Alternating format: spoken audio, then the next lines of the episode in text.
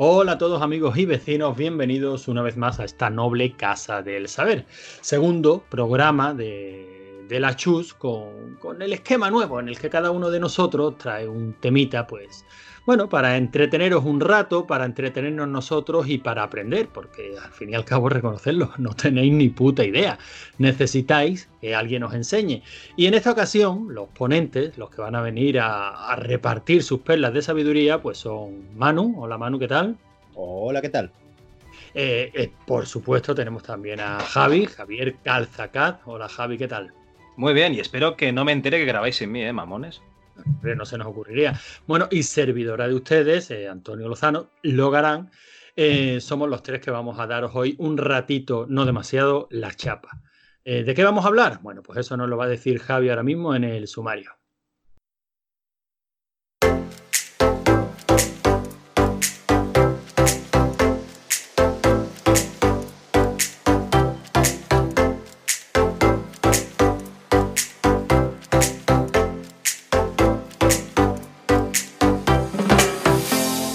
Venga, va, que tenemos sumario. Hoy Manu nos hablará de un anime muy raro, ¿vale? Y si Manu dice que es raro, tiene que ser raro de narices. Además, eh, el compañero Antonio Lozano, alias Logarán, nos trae a un escuadrón. Ahí me ha dicho, preséntalos como el escuadrón de la Tuskegee. Y yo miro por internet y aquí solo me sale algo de, de sífilis. No sé qué, qué será esto. En fin, también, luego... también hablaremos de sífilis. Vale, luego nos lo, nos lo, explicará. Y por último, yo os hablaré de el actor que más eh, peso ha tenido en el mundo del cine. ¿Vale? Y con un doble sentido, a ver si lo, lo, pillamos luego. ¿Vale? Yo creo que a partir de estos tres temas, pues nos puede salir un, un buen rigor criterio, a ver qué sale. Bueno, este ha sido el sumario, estos son los temas y como somos gente de, de decisiones rápidas y de, y de acción, ¿para qué vamos a entretenernos con tonterías? Vamos directamente con el tema 1. Venga, Manu, háblanos de ese anime raro.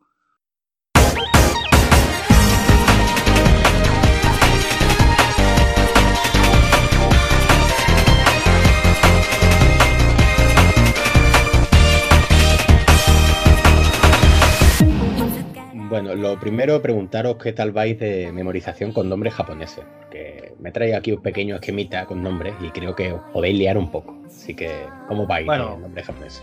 Entre cero y nada, más o menos. Sí, yo, igual que de memorización con nombres no japoneses. O sea, mal bien. Bien, entonces va a ser más bizarro todavía la aplicación. Bueno, eh, os traigo un anime que podríamos clasificar de muchas maneras, ¿vale? Primero voy a hablar de la terminología oficial de, que le dan los japoneses o los fricardos aquí de Japón como yo, y sería el género harem. Imagino que por el nombre ya sabéis un poquito de qué va, ¿no? Un chaval rodeado por muchas muchachas con intereses amorosos o sexuales o, o demás. Otro género del que se puede englobar sería el netorare, que este es más complicadito y es dentro del manga, se basa en infidelidades y sus consecuencias. Y el anime se llama School Days. Ese nombre no parecería nada raro. Voy a poner un poquito de antecedentes personales para que sepáis cómo llegué a él. Eh, mi señora y yo somos muy fan del anime, en líneas generales, y nos lo tragamos todo. Eh, iba a decir que ella más, pero no, porque luego escucha el programa. Ya sea, ya sean shonen, que son los típicos animes de, de adolescentes y tal, los de recuentos de la vida, que son más de amorío, los seinen. Bueno, Manu, es mal momento, es mal momento para que te echen de casa a la puta calle, ¿eh? Sí, conforme lo he dicho, lo he pensado, luego me pondré un delfín. Bueno, la cosa es que nos diferenciamos, nosotros vemos cualquier tipo de cosas. Eh, y hay algo que nos encanta a los dos y son los animes típicos de instituto japonés. Hay docenas y docenas y cientos de animes de ese tipo. Y hemos visto ya mucho y nos metimos en mi anime list, que os lo recomiendo, es una página en la que va ordenando por puntuación los que van saliendo, te dicen si están en emisión, si les quedan capítulos por terminar, y vimos uno que se llama School Days. Pues blanco en botella, nos gustan los animes de instituto, pues School Days. School Days es un anime de 2007 dirigido por un tal Keitaro Motonaga, habéis visto que me lo traigo preparado esta vez, y que nos cuenta la andanza de un joven llamado Makoto. Quedaros con, empezad a quedaros con los nombres, Makoto. Makoto está enamorado de su compañera de clase que se llama Kotonoha, con la que no tiene nada en común, pero es la que tiene las tetas más gordas del instituto, con lo cual, pues todo bien. Empieza a guarrearla de un modo un poco psicópata, ¿vale? Pero se ve que para los japos allí es todo muy kawaii y muy dulce y consiste en sacarle una foto sin que ella se dé cuenta. Yo imagino que era para pelársela violentamente, pero no. Se ve que dicen en Japolandia que si tienes una foto de tu amor y nadie lo sabe, vas a acabar con él.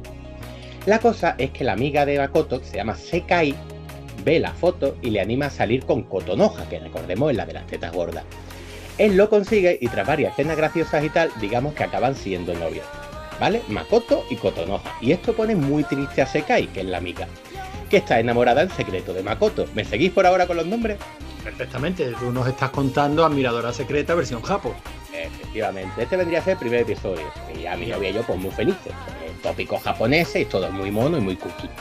Ahora, la cosa empieza a desvariar en el segundo episodio, en el que Sekai, que recordemos es la amiga de Makoto, empieza a supervisar los avances del prota en el terreno amoroso y lo acompaña a las citas para ver cómo se enrolla con Kotonoha. Total, ahí hay, hay algo turbio, ¿no? Pero bueno, por ahora eh, todo normal, los japoneses no están bien de la cabeza. Y ya empieza esto a desbarrar. A Makoto se le va a la flapa y empieza a cogerle las tetas a Kotonoha. A Kotonoha le da Yuyu que la fuercen, una cosa bastante normal, y lo rechaza. Entonces Makoto le dice a Sekai que se aburre con Kotonoha porque es una estrecha. Y Sekai le dice. Yo, sé que vas lanzado, pero yo tengo que. Tengo que. Makoto ya es el novio de Kotonoha. Exacto. O sea que, y eso en la cultura japonesa no le da derecho a agarrarle esos tremendos melones, porque Kotonoha es la, la melonuda, ¿no? La... Tenemos que partir de la base de que la cultura japonesa el sexo está muy estigmatizado. De hecho, ahora hay una, hay un plan del gobierno porque están preocupados porque hay un número de muchachas menores de 30 años vírgenes que no es normal. O sea, el número supera como el 60% de la población. que no hay nadie que se las folle, ¿no? Exactamente, es que no follan. Pues eso, es violación inversa, tú lo sabes, ¿no? Sí, sí, sí por supuesto. Pero no, no desbarremos, no desbarremos. No desbarremos porque... Por supuesto, eh, quiero hacer una pequeña acotación. He dicho que si eso no le da derecho, por supuesto que no le da derecho. Hombre, no Vamos significa a ver. no. Claro, no significa no, pero entiendo que ahí había un cierto interés erótico festivo mutuo. Veo que no. El interés, cómo procede. Sigue, sigue, sigue, estoy tremendamente interesado en las aventuras de Makoto Kotonoha y, y la oota y la otra Sekai, Sekai. Bueno, pues hacemos a Sekai, porque Sekai le dice a Makoto, oye, ya que Kotonoha no acepta que le magree las tetas porque quizás no sabes hacerlo, ¿por qué no practicas conmigo? Y así vas a aprender a magrear en condiciones como buen japonés. Makoto, encantado, claro, pues se calza se cae, mientras sigue oficialmente saliendo con Kotonoha. Vamos a recapitular, ¿no? Makoto, lo, tengo claro, ¿eh? Bueno, la amiga que se deja penetrar y Kotonoha la con la tetas gorda, ¿vale? Pues yo por si acaso. En esta, Kotonoha pilla a Makoto zumbándose a Sekai y se pone muy triste. Es comprensible, ¿no? Pero de todos ah, modos, ¿cómo puede ser que la pillen? ¿Dónde, dónde estaban? Bueno, es que tampoco quería explicar completamente todo el anime, pero digamos que en la terraza del instituto. A ver, espera, ¿cómo se, llamaba, e-, ¿cómo se llamaba esto? Que me lo voy a apuntar. No quiero que se me pase. ¿School? No, no, no. School Days. Espera, espera, que esto mejora, te va a gustar más. Como decía, Kotonoha pilla a Makoto en la terraza del instituto, acotación, zumbándose a Sekai y se pone muy triste, muy triste, muy triste, muy triste, muy triste. Pero ella dice, bueno, es un hombre, tiene sus necesidades, pero da igual, es mi novio. Total, que las compañeras de clase la ven hablando con otro chaval, a Cotonoja, a la teta gorda, y como ella insiste en que Makoto es su novio, pues la ponen de puta para arriba. Vamos a recordar a la única que no ha hecho nada malo por ahora, ¿vale? Esta, en un alarde de arrastrarse por la mierda, queda con Makoto, el prota, y le dice que le puede coger las tetas si quiere, a lo que Makoto dice, hombre, faltaría más.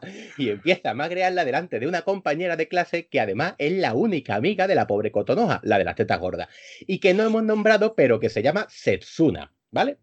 Total, uh. que a Setsuna se le calienta la chominola y se lía con Makoto delante de Kotonoha, que ya, digamos, empieza a estar un poco desequilibrada mentalmente. Me seguís por ahora, ¿no? Cotonoja era la de las tetas gordas, la amiga o la novia, es que me he perdido. No, la de las tetas gordas, Cotonoja, Setsuna, la amiga. ¿Vale? ¿Cotonoja no es la que salía en Fantasmagoria? Podemos decir. ¿La de las tetas gordas? La de las tetas gordas. La de las tetas gordas. Si lo dito, voy a volver a poner la música de tetas, tetas.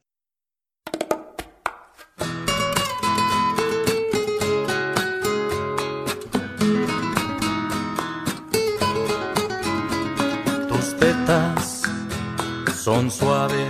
Bueno, a todo esto, empieza el festival escolar de todos los animes del instituto. No sé si habéis visto alguno, pero en todos hay un festival escolar. Y resulta que hay otra muchacha de la clase, atento que seguimos, se llama Otome. Y viendo el éxito de Makoto, decide llevárselo al festival a una habitación para apoyárselo, cosa que hace para regocijo de Makoto. Mientras tanto, dos amigas de Cotonoja le dicen, mira, pava, que este te está vacilando y va a acabar muy mal. A lo cual Cotonoja se va llorando de allí y dice, es que no me entendéis, es que es mi novio. Por el camino se encuentra un amigo de Makoto que aprovecha que está vulnerable para violarla, ¿vale? Coño, pero para violar no hay que estar invulnerable o no. O sea, eh, para violar eso es, eso es, una agresión, tío. Sí, sí, es Joder. una agresión. Es que ella está en plan de, ay, ay, pensando en Makoto y como típico de estos rollitos pseudoníricos, se imagina la cara del amigo de Makoto como si fuera Makoto, ¿vale? Pero la cosa es que la viola. Tras el acto, ella huye triste y apesadumbrada y se encuentra Makoto bailando muy feliz con Sekai. Sekai, recordemos, la amiga. La amiga de Kotonoha. Exacto, muy bien, Anto, muy bien. se- a la que se le calentó la Shominola y se zumbó a Makoto delante Eh, de esa Kotonoha. fue Otome, pero bien. ¡Ay! Y a Sekai también se la ha follado. Pues La muchacha Kotonoha ya está hecha un trapo, ¿no? Tú imagínate. La, la han violado, le han puesto los cuernos con dos. Total, la cosa se va de allí y el chaval que la acaba de violar le dice que está haciendo muy graciosa. Oye, tía, ya que te he perforado lo mencho con mi virilidad japonesa, vamos a ser novios. A lo que ella le responde que sigue enamorada del prota, porque aparte de desgraciada es gilipollas, ¿no? Pues bien, a la pobre la coge por banda Makoto y le dice, mira hija mía, deja de arrastrarte que ya no te quiero. Y para demostrarlo se vuelve a calzar a Otome. La amiga de Kotonoha, que recordemos, se llama Setsuna, escucha el acto amatorio y dice, bueno, hasta aquí. Va a hablar con Makoto y le dice, chico, sé fiel alguna, por Dios. Y a lo que Makoto dice que te echo un polvo aquí mismo, así, que también se la calza. Ya Makoto está un fire, ¿vale? Y Es que esto, esto, es, esto es, que es muy grave, tío, porque tú imagínate que te pilla tu parienta poniéndole los cuernos a alguien y la bronca que te cae, ¿vale? Pero si te pillan tres o cuatro haciendo lo mismo al final, vamos, tú eres carne de cañón. Sí, sí, sí, espera, que se, va a ser carne de cañón, tranquilo. mueven más. Makoto está muy motivado, ¿vale? Ya se ha follado casi todo el panorama femenino que sale en la serie.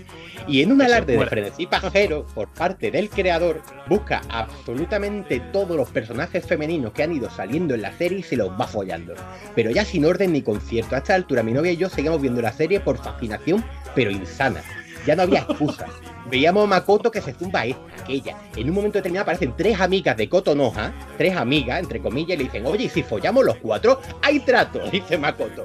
Y hay que se zumba a las tres a la vez. Total. Que como había que ir terminando la serie, Sekai, que recordemos era la amiga del principio con la que parecía que iba a haber un triángulo amoroso super mono, que así empezó la serie, le dice delante de toda la clase a Makoto, y ojo, eh, cabrón, vuelve conmigo, que estoy embarazada.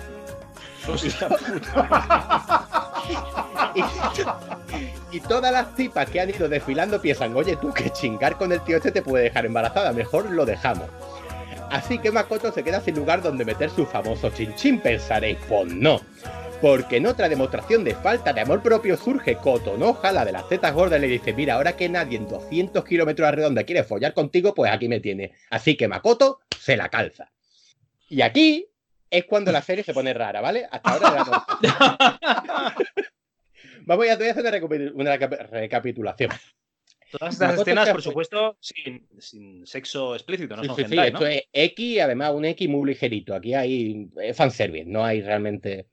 Vale, por encima de la ropa todo, ¿no? Sí, sí. Bueno, se ve la escenita, lo típico de los planos, que se vea la braga y cosas de esas, pero muy poquita cosa. Ahora se pone rara la serie, ¿vale?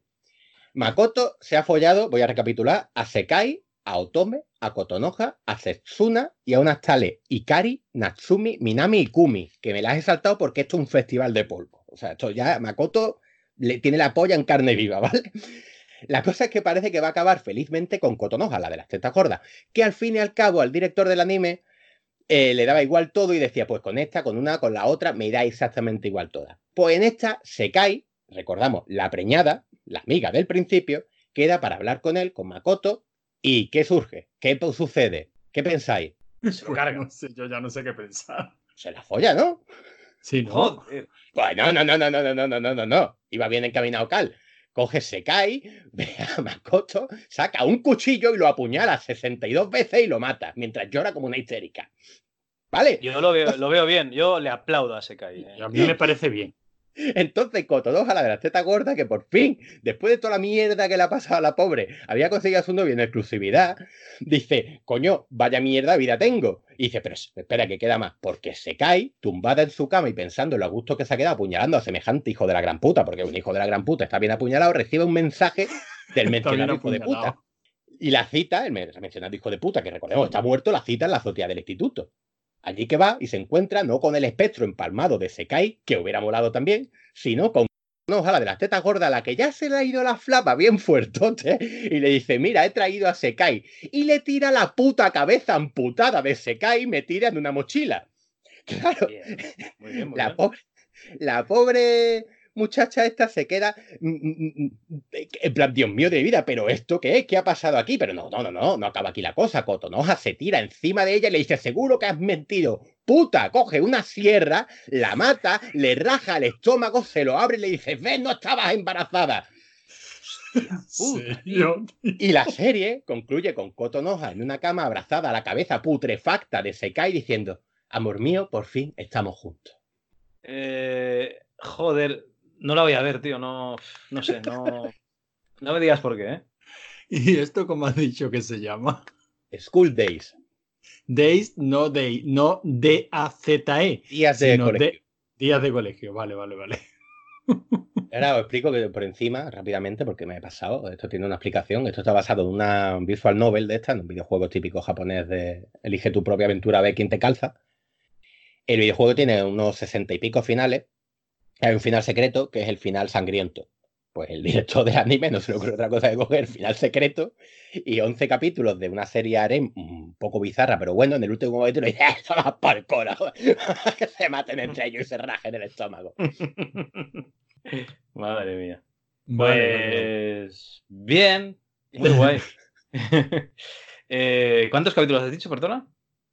12 de 20 minutos. Todo lo que he contado pasa en 12 capítulos de 20 minutos. Fíjate que tiene la, duración justa, o sea, es una duración que, sería capaz de ver, pero no, no la voy a ver.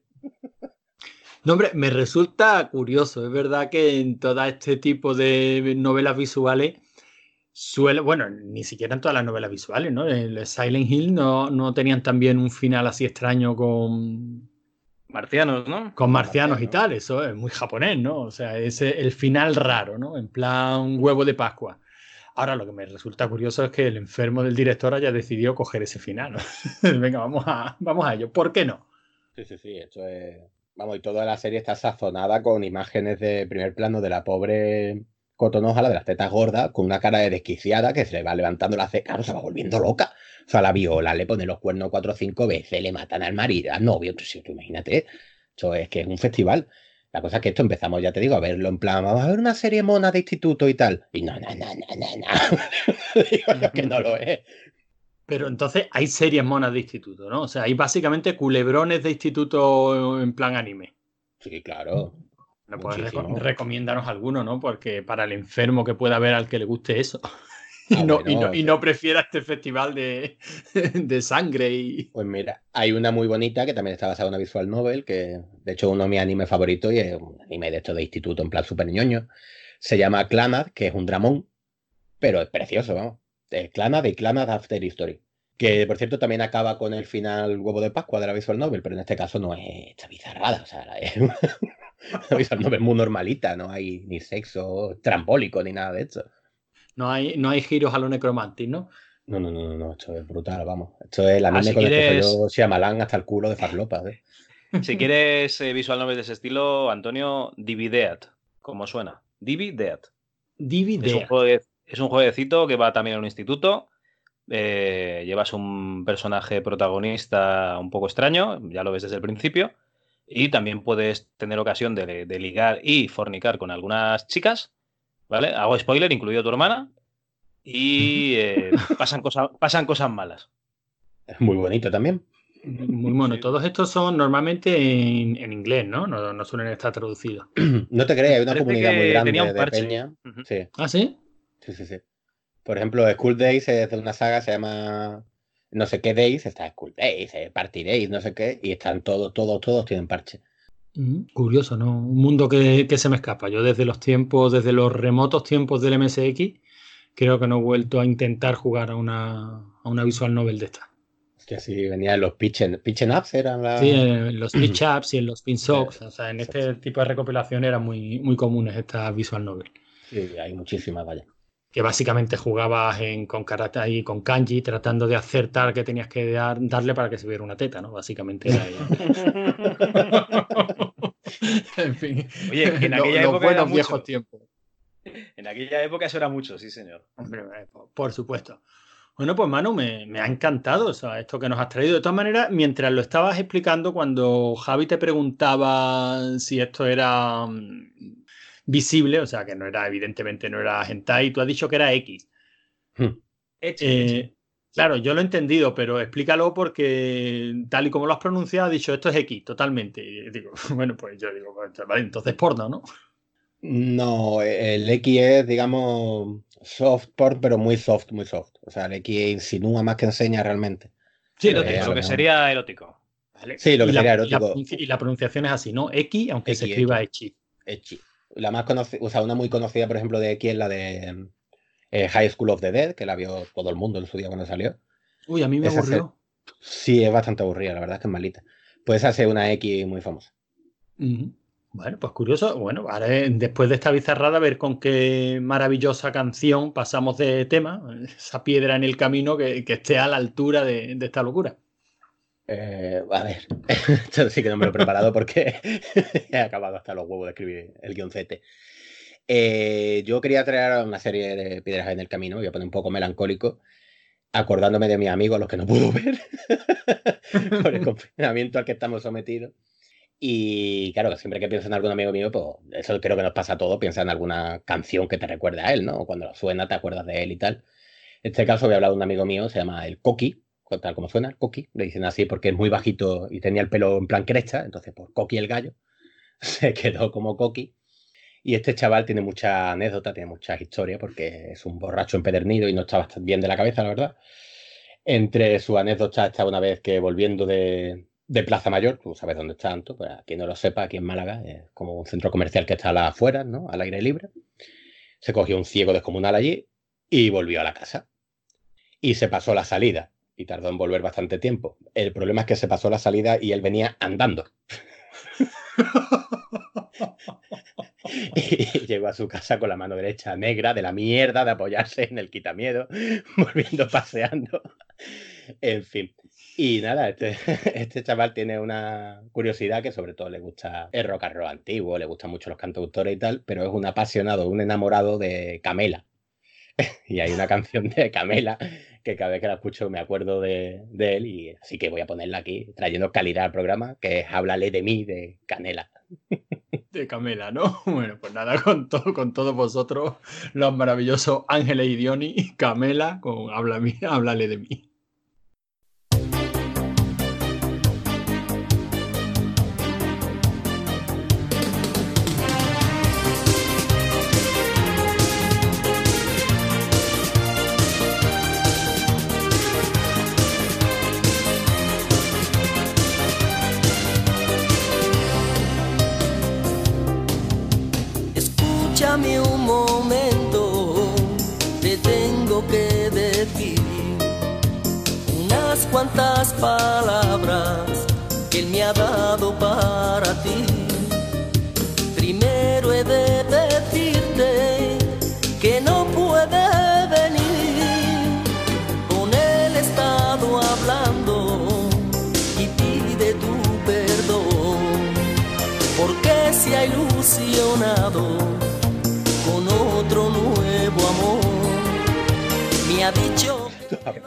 ¿Qué, ¿Qué, más da? Se ha puesto Camila, coño. ¿Para qué me voy a matar?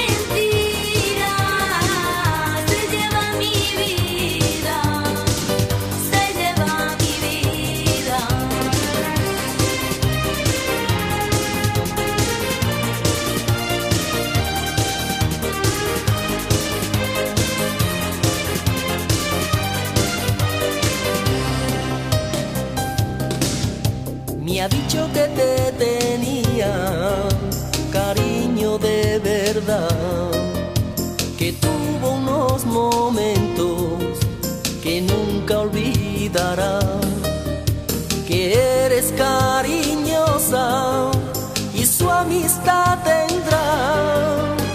Y dice que contigo la tristeza no encontró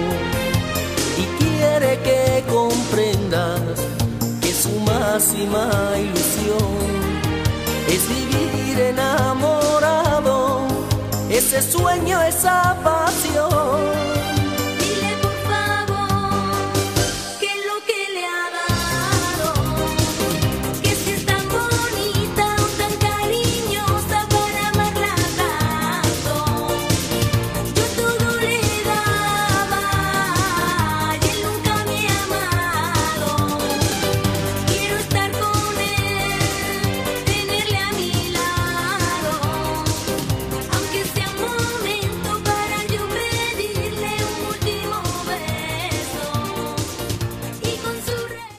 Pues después de, de- de este anime tan bizarro, ¿no? De estas tierras orientales, yo creo que, Antonio, tú nos traes un tema un poco más eh, occidental, ¿no? O sea, vas a tratar un tema americano, ¿no? De los USA 100%, me parece, no, no estoy seguro, por lo que he podido ver por ahí. Pues mira, sí, voy a tratar un tema que al final va a ser un batiburrillo de, de temas y, y va a servir también un poquito como, como muestra de, de cómo funcionan las cabezas de los frikis multidisciplinares. Cómo funcionan nuestras cabezas y a lo mejor explicando este tema entiende la gente por qué rigor y criterio es como es. Porque es una casa de puta y, y hablamos de lo que se terci en el momento que se terci. Así que si te parece lo voy a contar pues tal y como tal y como sucedió, ¿no? O sea, yo anoche, anoche mismo, eh, estuvimos viendo una, una película familiar. Esto- estos tiempos que estamos viviendo se prestan a que las pelis familiares no, no queden restringidas solo y exclusivamente pues al viernes noche, sábado noche, sino que cualquier día entre semana, como hay muchas horas que quemar, pues a lo mejor en Carti vemos una peli, ¿no? Eh, hace poco se ha estrenado aquí en, en España lo que es Disney Plus. Y bueno, yo me he apuntado a la prueba de siete días. Eh, apenas me he apuntado a la prueba de siete días, he cancelado la suscripción, ¿no? Eso, eso es algo que hago automáticamente porque esto- todo este tipo de servicios de streaming funcionan así. Tú te pruebas esa prueba gratuita y como se te pase, al final empieza, todos los meses empiezan a cobrarte suscripciones gratuitas, ¿no? Y digo, bueno, no hemos visto absolutamente nada, pues voy a ver Red Tails. Cuando nos asignaron bajo su mando, dejó muy claro que jamás encontraría negros capaces de superar las pruebas del examen de piloto, completar la escuela de vuelo y sobrevivir a un combate básico. Hasta este momento sus hombres no han derribado ni un solo avión. Porque hasta este momento no nos han asignado una sola misión. No se derriba al enemigo a 160 kilómetros de la primera línea. Los únicos que se enfrentan a los alemanes son los blancos. No puedo permitirme más bajas en mis bombarderos. Lo que quiero son pilotos que vuelen junto a mis bombarderos en todo momento. Y no poner a mis hombres en peligro por perseguir conejos. Me está pidiendo que ordene a mis hombres que no derriben cazas alemanes. Sí, y que antepongan los bombarderos a ellos mismos. Me da igual si no vuelven a derribar un solo caza alemán. Quiero que mis bombarderos lleguen hasta su objetivo y vuelvan. En todo momento y bajo cualquier circunstancia protegeréis a los bombarderos. Nos alistamos para matar alemanes, no para cuidar aviones. Pueden ayudarnos a salvar vidas. Con aviones nuevos, sí. El último avión, a la última bala, al último minuto, el último hombre, lucharemos, lucharemos, lucharemos, lucharemos. lucharemos.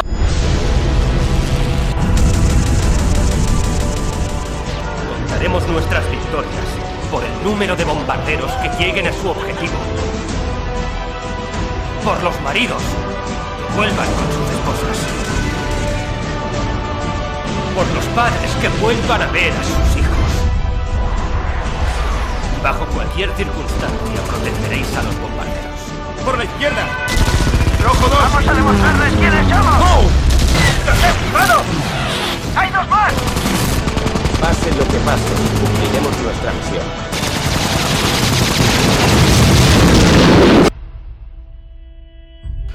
Una peli de la que yo había escuchado hablar hace tiempo y que siempre me había apuntado ahí como que, bueno, esta peli quiero, quiero verla. Creo que la han traducido en, en castellano como El Escuadrón Rojo. Sí, creo que, que la han llamado así, Escuadrón Rojo. Y Red Tails, empecemos, empezamos a ver la peli. De la peli no voy a opinar demasiado. Tiene unas escenas de vuelo impresionantes, muy bien hechas. Y todo lo demás es morralla. Así que no me extraña que, que no le fuera tan bien. ¿no? Esta película cuenta una historia muy curiosa, que es la de, la de los pilotos Tuskegee. O, los llaman así, ¿no? Digamos que son un, un grupo de pilotos de, de la Segunda Guerra Mundial o que volaron durante la Segunda Guerra Mundial, el batallón 332 y también el 99. Esta serie de pilotos tienen una historia curiosa. En 1925, remontándonos unos poquitos años atrás, eh, se hizo un estudio en, en el ejército norteamericano viendo para qué servían los negros. Básicamente, los soldados negros, ¿para qué pueden servir? ¿no? Se hizo un estudio que pretendió ser bastante sesudo y bastante documentado. Y ese estudio concluyó que los soldados negros, pues no, no eran muy inteligentes, ni muy habilidosos, ni obedecían bien las órdenes. Con lo cual no se recomendaba que se les aplicaran tareas de cierta responsabilidad. Básicamente que los soldados negros en el ejército estaban bien pues para para mantener los vehículos y para limpiar letrinas. En fin, americanos. Especialmente americanos de, del sur, ¿no? Basándose en este estudio, pues la verdad es que los negros en el ejército norteamericano lo tuvieron muy, muy, muy difícil. Pero bueno, eh, ya en, lo, en, los tiempos de la Segunda Guerra Mundial ya había habido varios intentos, ya se empezaba a hablar de la desegregación, ya el norte pues estaba un poquito más abierto, el sur, ¿no? El sur siempre bastante más cerrado y en el sur precisamente en Alabama, en una localidad de Alabama que se llama Tuskegee, había un, un aeródromo, una escuela militar en la que se enseñaba a pilotos y ahí se hizo una prueba piloto, digamos, ¿no? De enseñar a pilotos negros. Digamos que un poco fue un, un detalle que Roosevelt tuvo con, con los, los hermanos que, de color. Sí, con sus hermanos de color que al fin y al cabo son los que le habían facilitado la, la presidencia, ¿no? Bueno, pues sí, que, que, que, los eduquen ahí, que ahí formen pilotos. Formaron pilotos y, y este, este escuadrón, el escuadrón Tuskegee, pues finalmente consiguió entrar en, en combate. Después de mucho sufrimiento, porque lo, los militares blancos no los querían, no querían volar con ellos, no lo querían de Wingman a su lado, no los querían defendiendo formaciones de, de, la, de la fortaleza flotante, creo que eran los B-52, ¿no? Eh, y esta película pues cuenta más o menos esto, ¿no? Digamos que la película se posiciona en 1944 cuando ya este, el Escuadrón 332 y bueno, ya había habido unas incursiones previas con el Escuadrón 99, pero el Escuadrón 99 tenía, los mandos eran blancos, no, no era 100% de pilotos negros. Eh, este Escuadrón 99 pues entró en combate en la toma de Sicilia, todo esto estoy seguro de que de que Utuher, que le encanta la historia y la historia militar, nos lo podría contar con, con más detalle, ¿no? Pero, pero, bueno, digamos que ya había habido un primer acercamiento. Este escuadrón 99 ya había colaborado en la toma de, Sicilia y en Italia pues se, se, estableció una base para el escuadrón 332, aunque solo le asignaban misiones pues, eh, de poca importancia, ¿no? Eh, coincidiendo después de, del desembarco de, de, Normandía, el famoso día D, ¿no? pues había varias quejas de batallones de B-52 diciendo que en el momento que empezaba el ataque, o sea, cuando los, los aviones de la Luftwaffe atacaban a los B-52, los, sus escoltas rápidamente se iban en busca de en busca de estos, de estos aviones y los dejaban desprotegidos y caían B-52 como si no hubiera un mañana. O sea, las bajas en, los, en los bombarderos eran brutales. Y, bueno, el comandante de este batallón 332 consiguió que le permitieran a, este batallón hacer un, una misión de, de escolta, ¿no? De, de estos batallones B-52. La misión fue un éxito, no perdieron ni uno solo de los, de los B-52 porque, porque estos pilotos negros, eh, obedeciendo las órdenes a rajatabla, pues no se apartaron ni un ápice de los B-52, lo fueron protegiendo durante todo el camino, en fin. Esa es la, esa es la historia, ¿no? O por lo menos es la historia que se cuenta, que se cuenta en esta película. Luego te pones a investigar un poquito y eh, es curioso, ¿no? Te decía que esto iba a contaros un poco cómo funciona la cabeza de un friki multidisciplinar, porque cuando yo estaba viendo esta, esta película y estaba viendo los combates aéreos, que son espectaculares, se me venía a la cabeza Star Wars. Las películas de Star Wars, o sea, la, la trilogía original y esos combates, esos combates espaciales. Que no se retira nadie, ¿no? Nunca de, de un combate de Star Wars, es verdad. No, pero ya no solo que no se retiran, sino la forma de estar rodado, la, cómo maniobran las naves, cómo maniobran esos X-Wing, cómo hacen el acercamiento, cómo se meten en la trinchera. O sea, esa forma de volar, esas naves, me recordaba muchísimo a lo que estaba viendo en esta, en esta película. Claro, te pones a mirar un poquito y, y me puse a mirar un poquito y digo, coño, Star Wars, es verdad que esta película es la última producida por Lucasfilm y era un proyecto personal de George Lucas. Y George Lucas se inspiró precisamente en las grabaciones de, mm, de combates aéreos en la Segunda Guerra Mundial para hacer las escenas de vuelo de, Star Wars. Ahí tenemos la primera, la primera relación. ¿no? Luego, cuando empecé a ver en la peli veía los aviones que se mencionaban, los, los P-47, los, los P-51, digo, "Coño, a mí todas estas- todos estos aviones me suenan, claro me suenan de un juego de, de, Lucasfilm- de LucasArts que era el Secret Weapons of the Luftwaffe. Que para mí eso se, que ese se convirtió en uno de esos grandes mm, asignaturas pendientes. ¿no? Yo siempre quise jugar a este juego.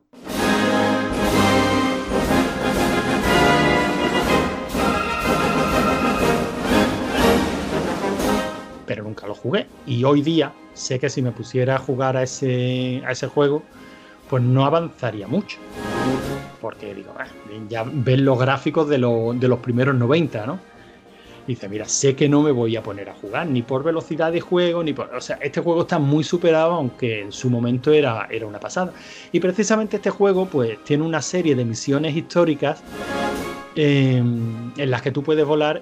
Y aunque no se menciona en ningún momento en el manual, que me lo he leído enterito, y el manual del Secret Weapons of the Luftwaffe tiene nada más que 80 páginas dedicadas a la, a la historia de la, de la aviación norteamericana, incluyendo una, una entrevista que, que la tengo aquí delante, ¿no? A un comandante de no sé qué, incluyendo no sé cuántas páginas de entrevista a, a uno de los que volaron en, esa, en esas misiones, ¿no?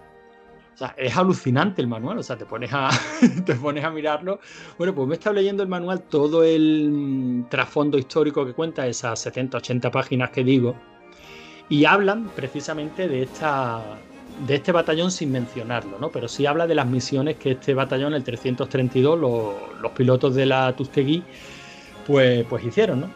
Entre ellos, en abril del 45, el la mayor misión de escolta, la más larga, en toda la Segunda Guerra Mundial, ¿no?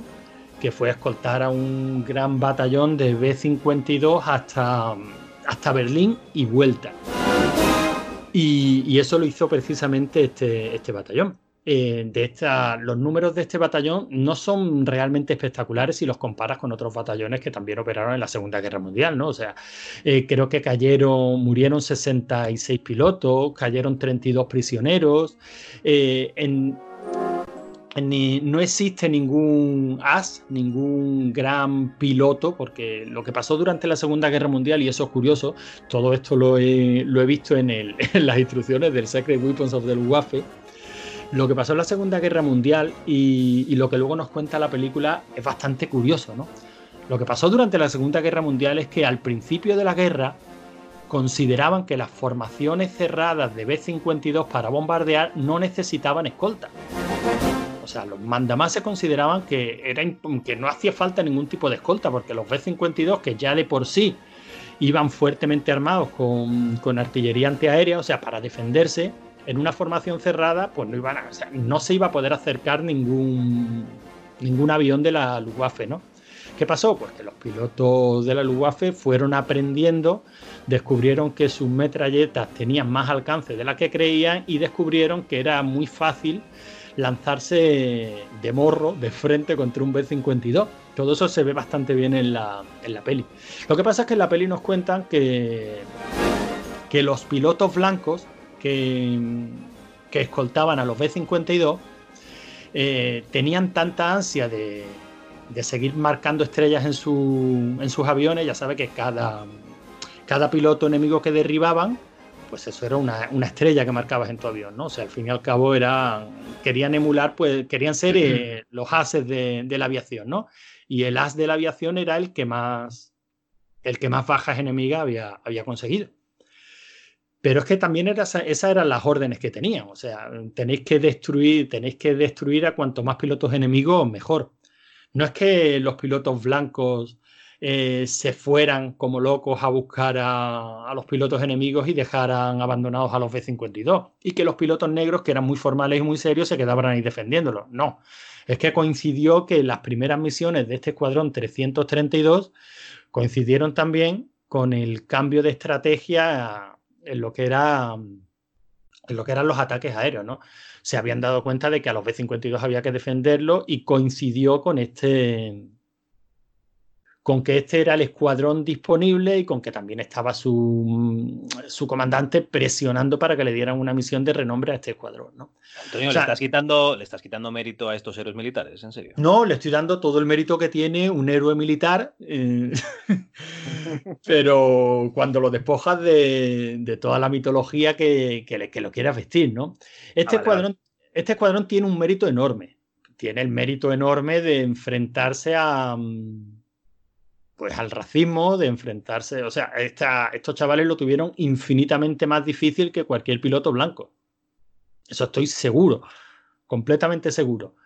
Y, desde luego serían exce- pilotos excepcionales, o sea, los números están ahí, lo hicieron francamente bien.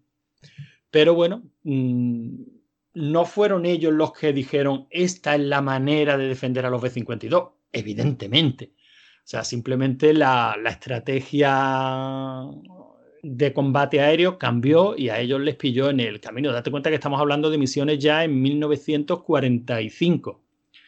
El desembarco de Normandía, la operación Overlord, todo eso había sido a primeros del 44. O sea que digamos que esta gente ya participaron en la guerra en un momento en el que la guerra ya por parte de Alemania estaba perdida. Y es cierto que se vieron obligados a, luchar con los primeros aviones a propulsión. O sea, no de, no de hélice.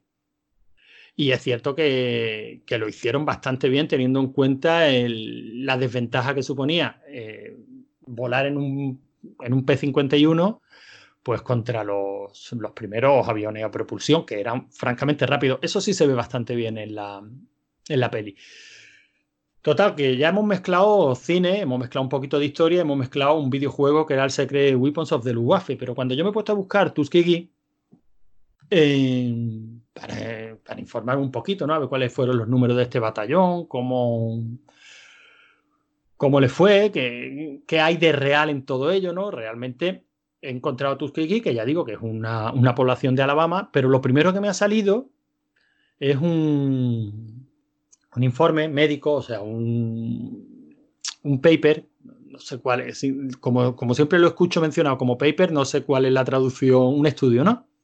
Sí, un, un estudio de un médico norteamericano que se llama Tuskegee and the Health of Black Men, que es Tuskegee y la salud de, de los hombres negros. Eh, este estudio trata de encontrar el por qué, como norma general, el- es que es duro. Como norma general, el hombre negro norteamericano tiene un- una esperanza de vida bastante inferior al hombre blanco norteamericano. Y, y el estudio, pues parte de los mismos años que en los que este experimento Tuskegee o este sí, el experimento Tuskegee eh, lo puedes encontrar relacionado de dos formas diferentes. O bien como este, este plan que se hizo para, para educar pilotos norteamericanos negros y ver si realmente servían para la guerra, no como, no como decía el informe de 1925, pero también hay otro experimento Tuskegee, que se hizo precisamente en la misma, lo- en la misma localidad, en Tuskegee, por la universidad de allí, y básicamente consistió en dejar a cientos de cientos de varones negros infectados de, de cómo- ¿Cuál era la enfermedad, Javi? Que me lo has dicho antes. La de la SIS, sífilis. Eso, eh, infectados de sífilis, eh, hacerles creer que estaban recibiendo un tratamiento para curarles la sífilis. O sea, ellos iban al médico, los médicos les decían que, que la enfermedad que tenían era sangre mala, no les decían que era sífilis, le administraban supuestos tratamientos o les recomendaban tratamientos como sangrías y cosas así, o sea, le- tratamientos que eran plenamente conscientes de que no tenían ninguna validez, o sea, de que no los iban a curar, simplemente para ver cómo se desarrollaba la enfermedad. Eso fue un experimento que empezó en los años 30 en los Estados Unidos. O sea, coger a cientos de personas y dejarlos enfermar y morir para ver cómo es la evolución de una enfermedad. Y este experimento se hizo precisamente en Tuskegee. Eh, el paper este que, al que hago referencia, básicamente lo que trata de demostrar es que este, este experimento, que se hizo muy conocido y que lo que provocó fue la, mm, la, la, ay, eh, ¿cómo te- ¿cuál es la palabra, coño? Últimamente estoy con la, con la iglesia fatal. La falta de confianza de la población negra para la, para la medicina blanca, digamos. O sea, este, este experimento Un cierto, provocó- un cierto resquemor, ¿no? Sí, sí, este experimento provocó que la población negra norteamericana no, No se, se fíe de los médicos blancos y eso hace que, se tra- que acudan menos, que se traten menos y que desconfíen de los tratamientos que, les, que, le- que los médicos les prescriben y de esa manera y eso influye en que la bajada en la bajada de la calidad de, la, de la esperanza de vida de la población norteamericana negra con respecto a la, a la blanca. De hecho, el paper, no lo he leído entero porque no sé si alguna vez habéis leído un paper médico, es, es muy largo y muy denso, pero incluye algunos mapas de, de calor en los que la, la esperanza de vida, eh, o sea, cómo, cómo esta desconfianza influye en la esperanza de vida con un epicentro en Tuskegee y que se va haciendo, se va suavizando según te vas ale- alejando de esta zona. Eh, así que, bueno, no sé. Me ha parecido muy curioso ver cómo se van relacionando temas, como empiezas a investigar una, una cosa porque has visto una peli que te, que te mola, como el medio de, de información que más, te, que más datos te aporta, pues es un videojuego al que no pudiste jugar en tu época y cómo acaba mm, confirmando que el sur de los Estados Unidos tiene serios serios problemas, pero serios problemas de, de humanidad, por decirlo y, de, de, sí- y alguna- de sífilis. y de sífilis, y de sífilis. Y bueno, este es el tema que traía, un, un poquito de un batiburrillo de temas mezclados con la palabra Tuskegee que, que no sé, ¿qué os parecerá? Pues bueno, oye, te- también te voy a decir una cosa, que es que tú comentas que se basan mucho en Star Wars, en esas eh, películas de Star Wars, esas eh, batallas espaciales, para hacer un poco los, las batallas de, de esta... ¿Cómo, se, ¿Cómo has dicho que se llama la película? No, no, no, no, no, no, no es así, Javi, me, me habré Ah. explicado mal. La película se llama Red Tails. Ajá, yo me he entendido esto, que se basaban un poco en, en- en estos X-Wing, estas No, formaciones. que le veía la mm, que le veía las similitudes, que- porque claro, cuando yo vi la película me recordaba los combates espaciales de Star Wars. Pero Ajá. claro, era así porque Star Wars, los combates espaciales, se basaron en las grabaciones de los combates aéreos de la Segunda Guerra Mundial. Es que eso te iba a decir, porque además eh, Claro. es LucasArts hicieron, antes de hacer X-Wing, ¿no? Hicieron ese Secret Weapons of the Luftwaffe, y me parece que antes habían hecho otro que se llamaba Britain o algo así, que era un simulador de bélico también de batallas. Sí, no sé sí, si era de la Primera Guerra Mundial. Tenían tres de, del Finest Hour y, y otro más, sí. Y Battle of Britain, creo que eran. Pero creo que, creo que están basados los dos en la Segunda Guerra Mundial, ¿eh? Casi me parece que hay uno de la primera.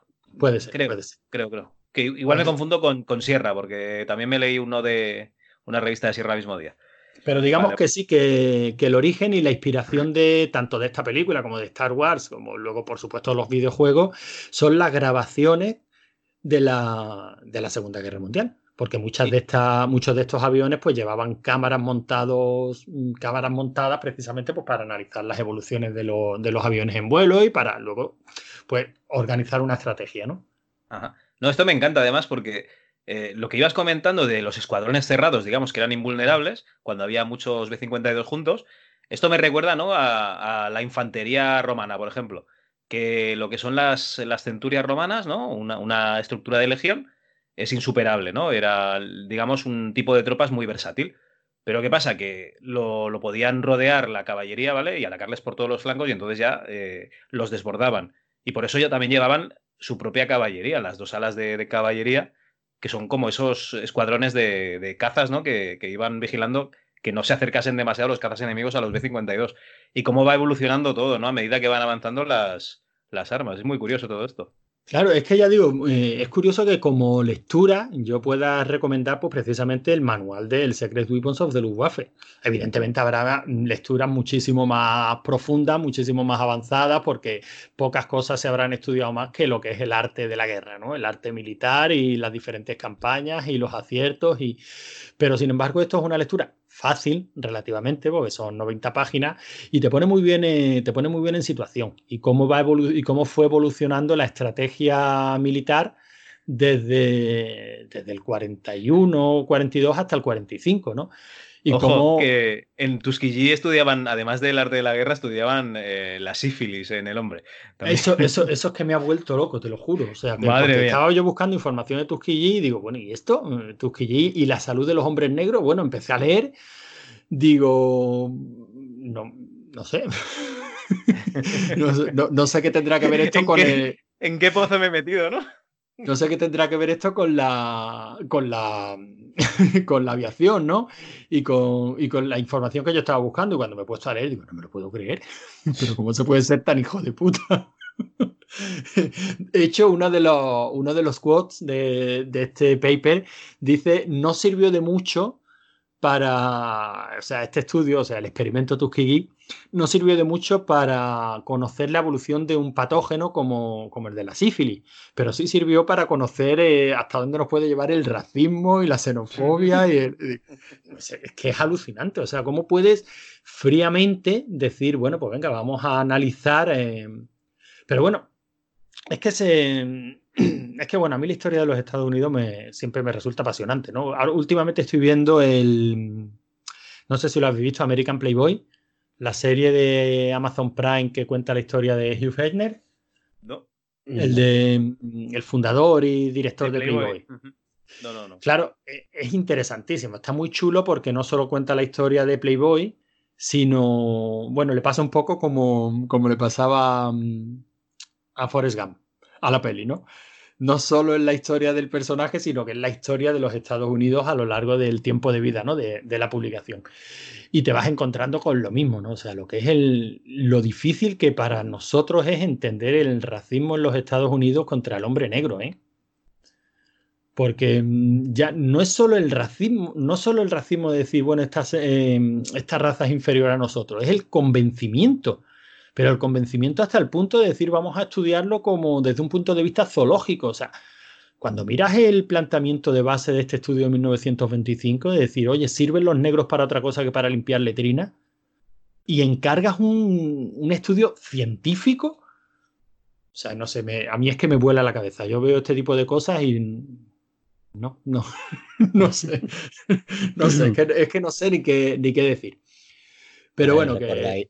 ¿Recordáis, la escena de, de Django desencadenado, ¿no? Cuando el personaje de Leonardo DiCaprio se ponía con una cabeza, un cráneo de negro, y decía, la- utilizando la frenología, decía que tenía el hueso de la obediencia más desarrollado que el hombre blanco. Que eso por lo visto es estudios de aquella época de verdad. O sea, se- como se creía en la frenología, decían que sí, que es que el cráneo del negro era más predispuesto a la obediencia que el cráneo del hombre blanco. Sí, sí, es que, acojonante, tío. que no, que no te extrañe que esté extraído de este, de este estudio de 1925, la, la frase me refiero, ¿eh? porque una de las conclusiones del estudio es eso, que son dados a la obediencia, o sea, que es bueno tener negros porque van a obedecer, pero que no, que no se les pueden eh, mandar eh, tareas de responsabilidad. Qué acojonante. Es Bueno, y alucinante. una, y una fricadita que quería comentar a propósito de lo de la guerra de las galaxias eh, y la Sí. Segunda Guerra Mundial. Es una de las poquitas fricadas que me sé de esta aviación. Para hacer los TIE Fighters, no sé si lo sabéis, se basaron en los Junkers, en los Junkers de la Segunda Guerra Mundial, los Junkers alemanes, que eran aviones muy ligeritos y tal, que no tenían apenas defensa, y se utilizaban sobre todo para bombardeo terrestre y para maniobras rápidas. Y la imagen de, por ejemplo, de con la muerte de los talones, que luego se parodió en los últimos Jedi, no en. Ah, se me ha olvidado el nombre de la última. Bueno, sí, que se parodió en la última de la Guerra de Galaxia, del TIE Fighter bajando haciendo el vuelo rasante para disparar. Eso está basado en una. Los últimos Skywalker, ¿no? ¿Era? Sí, el ascenso de los Skywalker. El ascenso. ¿Sabéis cuál os digo, no? Cuando sale. cor- Bueno, sí, la imagen de con la muerte de los talones. Esa se basa en una grabación que hay de los Junkers atacando, que caían en picado y remontaban. Y no tenían protección, no le llevaban escolta y como eran tan frágiles, pues se, se los cargaban a puñado.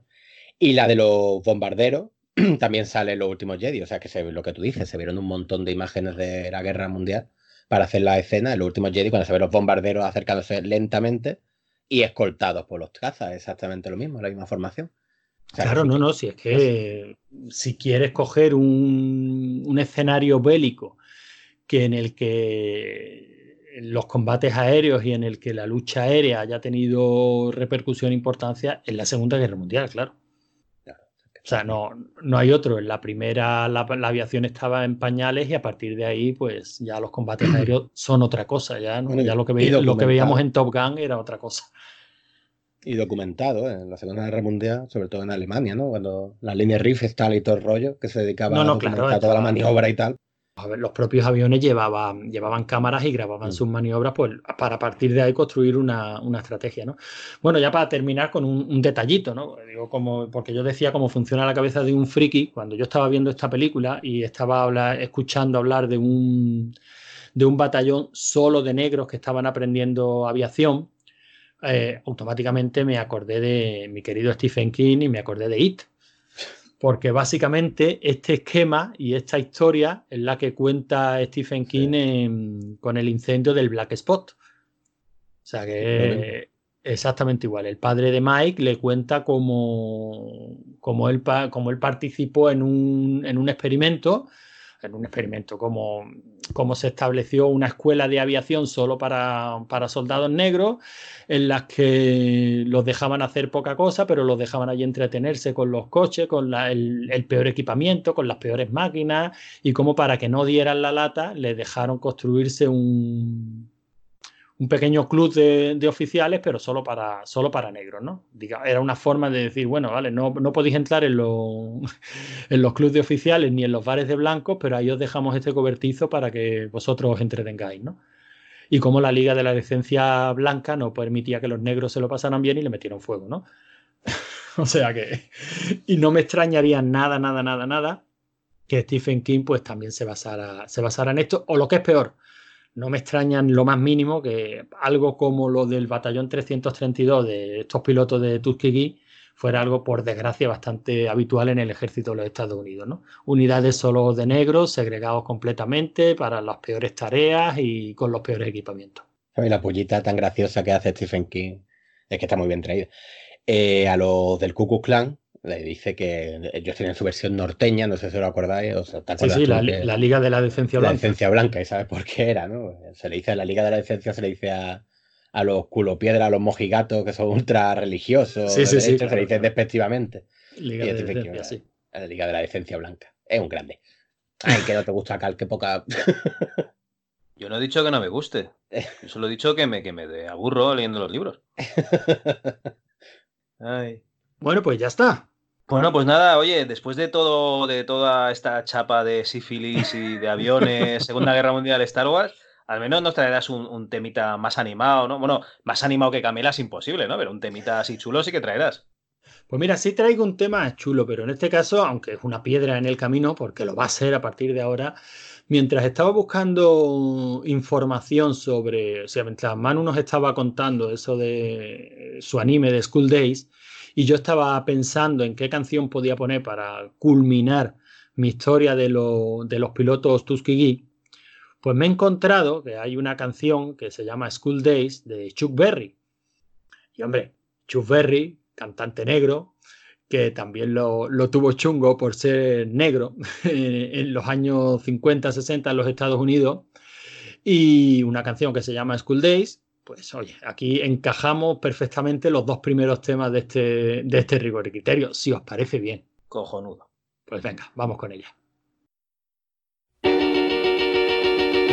Up in the morning and out to school. The teacher is teaching the golden rule. American history and practical math. You study 'em hard and hoping to pass. Working your fingers right down to the bone.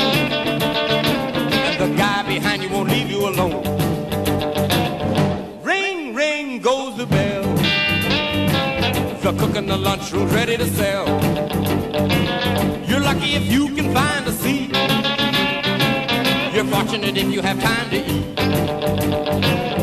Back in the classroom, open your books. Gee, but the teacher don't know how mean she looks. Soon as three o'clock rolls around, you finally lay your burden down. Close up your books, get out of your seat.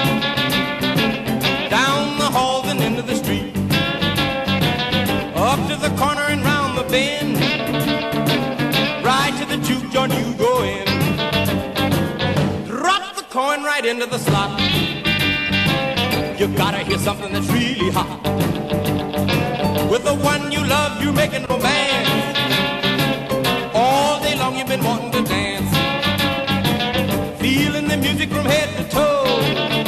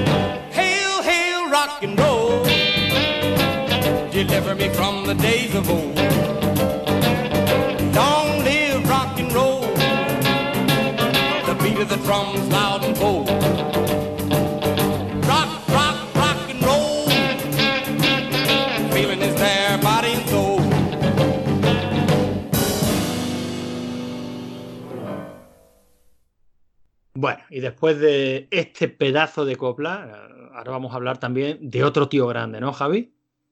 Hombre, grande, pero grande de narices, ¿no? Eh, yo creo que ha sido el actor más grande o más pesado, ¿no? Con más peso de, de la historia. ¿Vale? Muchos lo conocerán en su faceta de luchador de la WWF, ¿vale? Y no por, digamos, ser esa empresa que se dedica pues, a cuidar del medio ambiente y tal, que con un panda de, de mascota. O es un koala, ahora no me acuerdo. un panda, me parece que Panda, tiene. ¿no? Un panda, un panda. No, no, hablo de la antigua WWE. O sea, de la antigua WWF, lo que es ahora la WWE. El nombre es André, ¿vale? Y no solo fue un gigante de más de 200 kilos, sudoroso y vestido con un bañador, que repartía y aguantaba hostias como panes en un cuadrilátero. No, fue mucho más, ¿vale?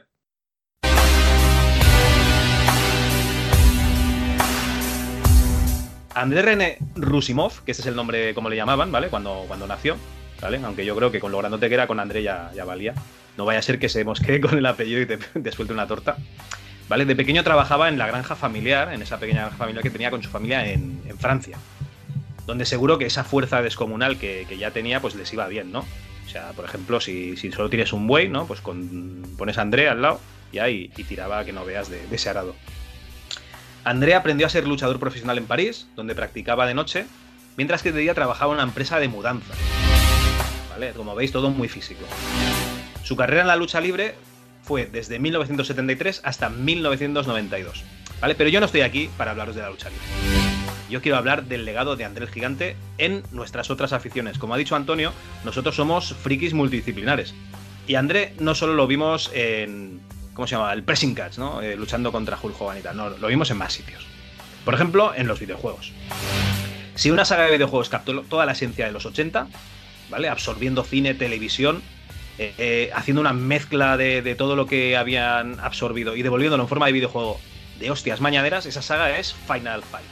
¿vale? la saga de Capcom.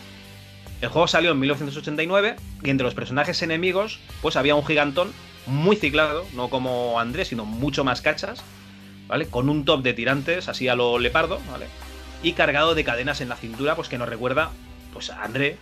Y es que además el personaje se llamaba Andore, ¿vale? O sea, era un homenaje, no plagio, porque recordad que en los 80 ¿eh? los japoneses no hacían plagio, hacían homenaje de, digamos, de, de los personajes de la cultura pop, etc. Bueno, más tarde el personaje formó también parte del elenco de Street Fighter, ya sabéis, Andore, le cambiaron el nombre y lo rebautizaron como Hugo, que de apellido es Andore, es Hugo Andore. Y seguramente esto sería pues para evitar algún tipo de, litigio, ¿no? Por ese apropiamiento indebido de, de nombre. Por supuesto, André también es un personaje seleccionable en, casi todos los juegos de la WWF, los antiguos y los de la WWE. Pero no solo tenemos juegos, sino que también lo tenemos en las películas. Una película que nos encanta en esta casa, por lo menos a mí, es Conan el Bárbaro, la cinta de John Milius de 1982, que es maravillosa. Y no tan buena, pero muchísimo mejor, vamos, a putos años luz de distancia que las copias italianas de Conan, es Conan el Destructor, de 1984. Esta es del famoso director Richard Fraser, eh, que diréis, pero si Conan el Destructor lo dirigiría un tío que no ha dirigido nada. Pues mirad, mirad en la ficha de IMDB y deleitaos de los títulos que tiene este tío. Bueno, la calidad de la película sí que era un poco mediocre, ¿no? Comparada con la primera. Y en esta película Conan se enfrenta pues, a unos cuantos enemigos místicos. A saber, un mago monstruoso, una tribu de caníbales, un camello, a nuestro vikingo favorito, Svenole Thorsen, y al dios Dagoth, al cual interpretó André. Lo que pasa es que llegaba tal cantidad de maquillaje que era completamente irreconocible. Bueno, de hecho no era maquillaje, era eh, un traje entero con animatronics de diferentes partes de- del cuerpo pues que se iban moviendo. ¿vale? Lo que pasa es que les fue muy bien a, esta gente de, la película, de los efectos especiales, porque era un tío muy grande ya y, y tenían que hacer el traje mm, pues mm, más pequeñito.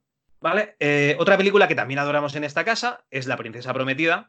Y en ella el papel que, que se nos ha quedado a todos en el recuerdo es cuando André el Gigante hace de un gigante bonachón que rima muy bien y que impone respeto a golpe de puño, pues como un miembro de la Brigada Brutal. Pero en esa época André ya tenía 41 años. Sería la última aparición en un título conocido, aunque su última película fue Mamá a tu medida, una comedia infantil estrenada post-mortem en 1994, y en la que André haría un pequeñísimo papel que incluye partir por la mitad una bicicleta infantil. ¿Vale? Ahí se quedó la última actuación estelar de, en el cine de André Gigante. Bueno, en el arte urbano, no sé si conocéis unos simbolitos que pone Obey, que un se puso de moda, ¿no? Llevar unas gorras y unas camisetas que pone Obey. ¿Vale? Y yo, como, como friki que soy, sí, sí, los chavales llevaban unas gorras que ponía Obey y hay unas, unas camisetas pone Obey y tal. Y yo esto lo, lo identificaba, Obey, pues yo, joder, pues. Eh, y llamadme friki, pero. Para mí están vivos. John Carpenter están vivos, ¿no? Obey, pues yo lo identificaba con esto. Pues no, eh, el- digamos que se inspiró para hacer eh, el autor de, de- de esta especie de campaña, pues de una foto que vio en una revista de André el Gigante, de la cara de el Gigante, y puso una especie de, de caricatura de su cara con el símbolo, bueno, con las letras Obey, ¿vale? De ahí salió. Bueno, y André en la televisión.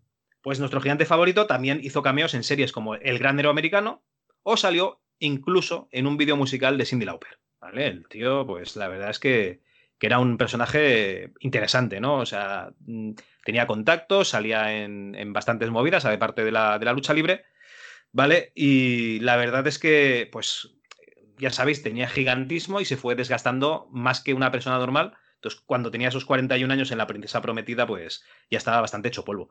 De hecho, hay una escena en la que tiene que recoger a, a la princesa, eh, que se supone que salta del balcón y es el quien la recoge, pero ella tenía que estar eh, soportada por dos cables que no se ven en la escena porque es bastante oscura y tal. Y entonces el peso que le llegó a André el Gigante era, era suficientemente bajo para que sí que lo pudiese aguantar sin problemas. Bueno, pues por último, André es legendario, o era legendario, por la cantidad de alcohol que podía engullir, llegando a admitir una vez haberse bebido 117 cervezas de una sentada. Cervezas, o latas de cerveza, que le cabían completamente dentro de la palma de la mano, todo hay que decirlo. O sea, que es como si vosotros os bebéis una cerveza del Playmobil, básicamente, o de los G.I. Joe. Bueno, incluso en su muerte eh, fue legendario. Murió en Francia cuando acudía al entierro de su padre, ojo. ¿eh? pero él quería que sus cenizas fuesen esparcidas eh, por su rancho de Carolina del Norte.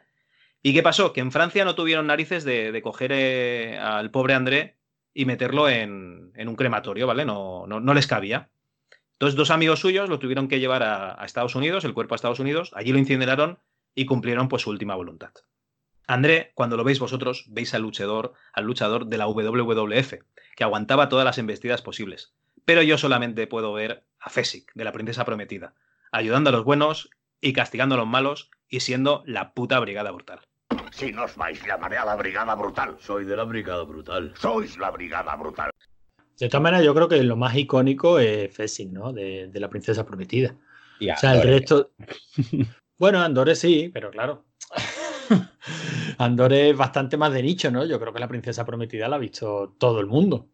Yo creo- Evidentemente, en nuestro círculo todo el mundo ha jugado al Final Fight. Muchas veces, sí, nos lo pasamos casi con cinco duros, vale. Pero hablo de un poquito más amplio. La princesa prometida es más conocida.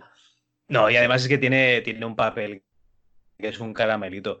Además, Sí. dice el guionista de La Princesa Prometida que él ya cuando estaba escribiendo el guion dice: Esto, Este papel es suyo, es que no, no puedo poner a nadie más aquí. Claro, tú puedes poner un pedazo de tío como, como Arnold, pero es que hay fotos de. Bueno, la típica foto de, de Arnold entre André el Gigante y el Bombata, que no me acuerdo cómo era el jugador aquel de básquet. Y sí, sí, y entre los dos lo levantan como si fuese un pulgarcito, ¿sabes?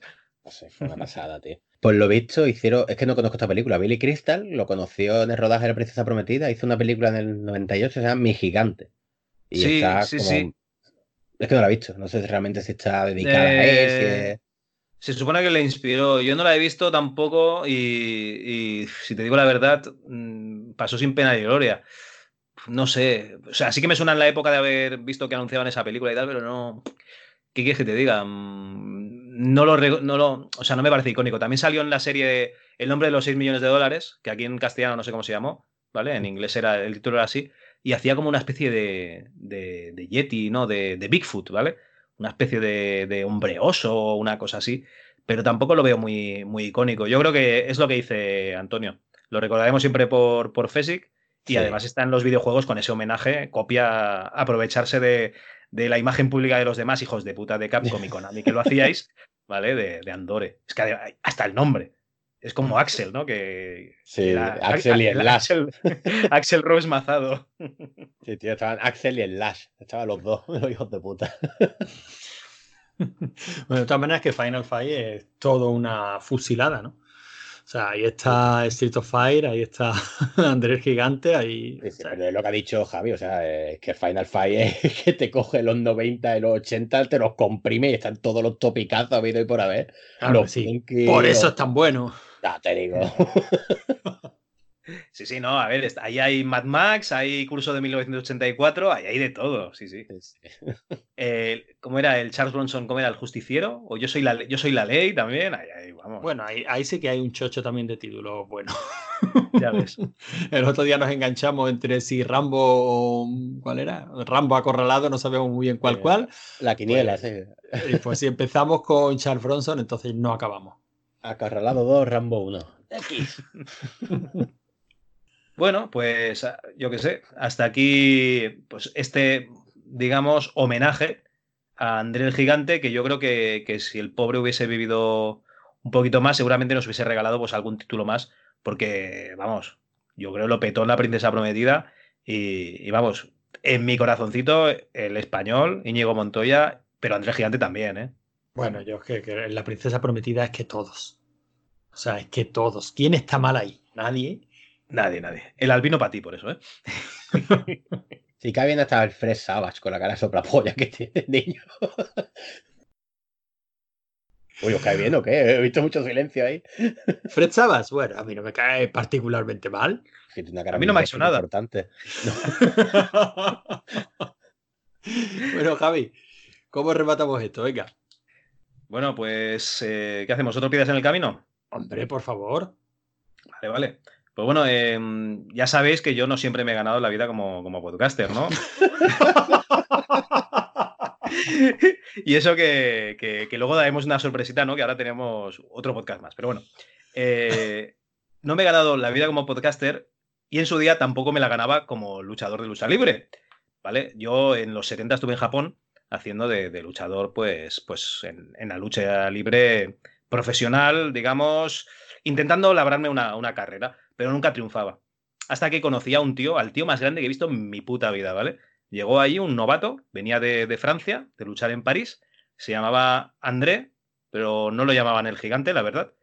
Y pues nada, yo me, hice amigo de él y tal, le enseñé cuatro truquitos porque yo pues estaba más puesto que él, era un, un puto novato, no nos vamos a engañar. Y al final decidimos participar en un, en un torneo, en un campeonato por parejas, ¿vale? El cual, por lo que sea, no ganamos, ¿vale? ¿Y qué es lo más importante cuando tú estás en la, en la lucha libre? Pues un nombre. Lo, lo más importante es el nombre, el marketing. Lo segundo es la música y la entrada. Y lo tercero es un buen nombre. Ya- eso ya lo he dicho, ¿no? Eh, pero es lo importante que es lo primero y lo tercero, Javi. claro que sí. Bueno, pues eh, entonces, eh, nada, tuve que invitarle a André a unas cervezas, ¿no? Para, para convencerlo. La verdad es que yo quería ir con este tío, era, era muy grande, joder, si solo con su mano ya, ya se podía enterrar a un hombre. Pues eh, lo convencí pues, para ir a un bar a, tomar un poco de, ramen y unas cervezas. Ahí es cuando eh, acabé todos los ahorros que había conseguido como, como luchador de, de pressing catch, porque le tuve que invitar a unas pocas cervezas y la verdad es que me salió caro. Pero bueno, salimos con un nombre. Éramos Saque y Guioza. Por supuesto, él era Saque porque bebía mucho, yo era Guioza porque era pequeñito como una Guioza. Entonces, ¿cómo funcionaba el tema? Entrábamos Saque y Guioza, ¿vale? Con una canción que luego te voy a, dar para que la pongas, ¿vale? En el escenario. Y entonces, vosotros sabéis que lo típico de la, de la lucha libre es bajar al, digamos, a la zona del público, fuera del cuadrilátero, coger una silla y con esa silla, pues golpear, ¿no? A lo contrario. Pues la ventaja que tenía André es que no tenía que bajar, ¿vale? Porque me tenía a mí y me usaba de silla. Entonces, yo me ponía duro como una tabla, él me sostenía en esas pedazos de manos. Vamos, yo, yo, yo me sentía como, como si estuviese en el puto Dragon Khan cada vez que me levantaba. Y entonces empezaba a rearme. Yo le decía que le diese con las piernas. Lo que pasa es que alguna vez me daba con la cabeza a los contrarios. Y esta era la manera que teníamos de ganar todos los combates. ¿Vale? Alguno salía volando, normalmente salía volando yo el primero y luego pues alguno de los enemigos. Y así casi, casi llegamos a la final. Y diréis, oye, pero, pero mm, has dicho que es muy importante la música de la entrada, ¿no? Pues sí, la música de la entrada era muy importante. Por eso quiero que pongas la música que nos poníamos, que es Rusty Nail de los X Japan.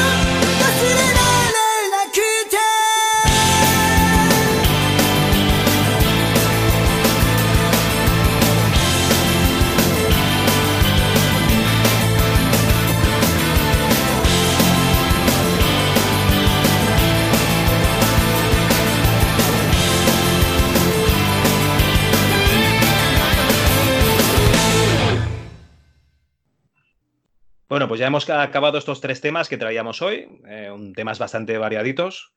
Vamos a tener que empezar a, a coordinarnos para poner alguno de, de videojuegos de vez en cuando también, ¿no? Porque se nos ha ido un poco la flapa hoy con los No, temas. yo, yo he hablado del Secret Weapons of the Luftwaffe y he recomendado el manual.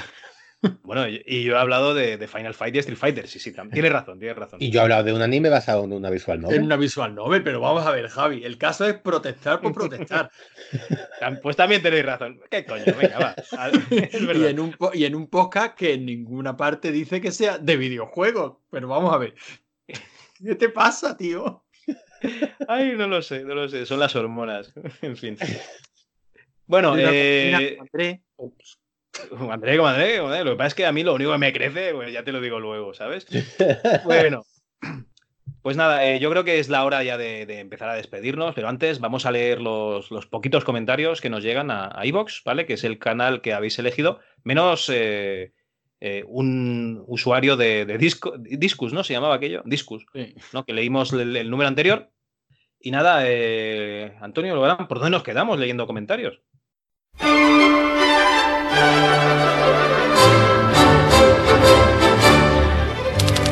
Pues mira, en el último programa en el que estuvimos leyendo comentarios, si no recuerdo mal, fue mm, el submarino, el de terrores submarino, porque en el programa que hicimos a continuación, que fue el primero en el que tocamos tres temas, lo que leímos fue un comentario bastante largo que nos llegó por, Discus.